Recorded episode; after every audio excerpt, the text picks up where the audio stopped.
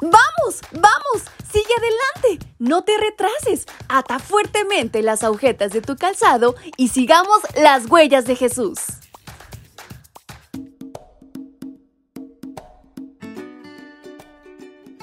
Muy buenos días chicos y chicas, ¿cómo están? En esta mañana su amiga Fabi desde la Ciudad de México les saluda y les envía un fuerte abrazo hasta donde quiera que se encuentren. Pero sobre todo les da la más cordial bienvenida a este su devocional para menores y adolescentes. Y saben, en esta mañana vamos a hablar de un animal muy interesante. ¿Quieren saber de qué se trata? Pues vamos, acompáñenme. Y nuestra reflexión lleva por título Alas de águila. Ustedes han visto lo que yo hice con los egipcios y cómo los he traído a ustedes a donde yo estoy, como si vinieran sobre las alas de un águila. Libro de Éxodo capítulo 19, versículo 4. Viajar sobre las alas de un águila sería una experiencia espectacular, ¿no lo crees? El pueblo de Israel volaba. Esto mientras los enemigos y las circunstancias adversas caminaban. El águila es una descripción adecuada de la protección de Dios que les brindó a Israel. Las características de esta ave son asombrosas. Desde la antigüedad, esta ave ha sido relacionada con el valor y la fuerza.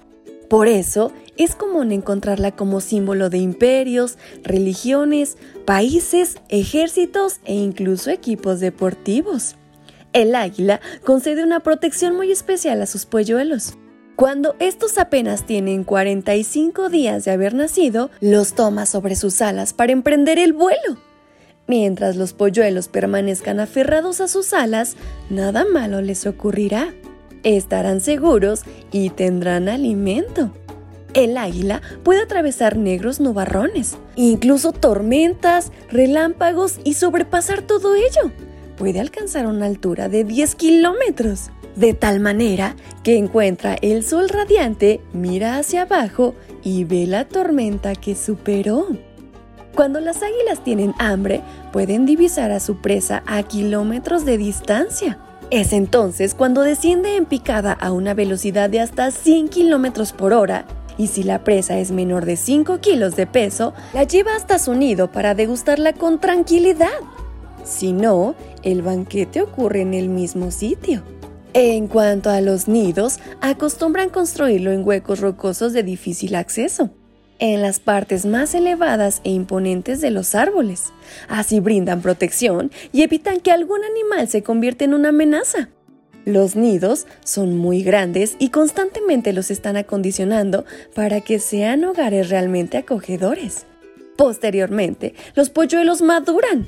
Al año de vida, son capaces de emprender el vuelo solos.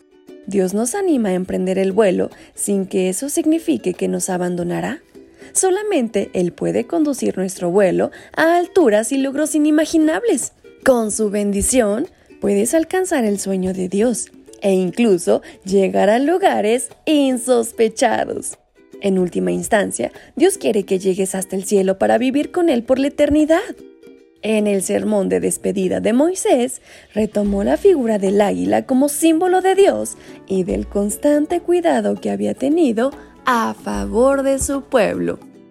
Y con estas palabras en mente es como concluimos con nuestra reflexión. Espero las atesoren en su corazón, pero sobre todo las lleven a la práctica. Su amiga Fabi se despide deseando que tengan un excelente día. ¡Hasta pronto!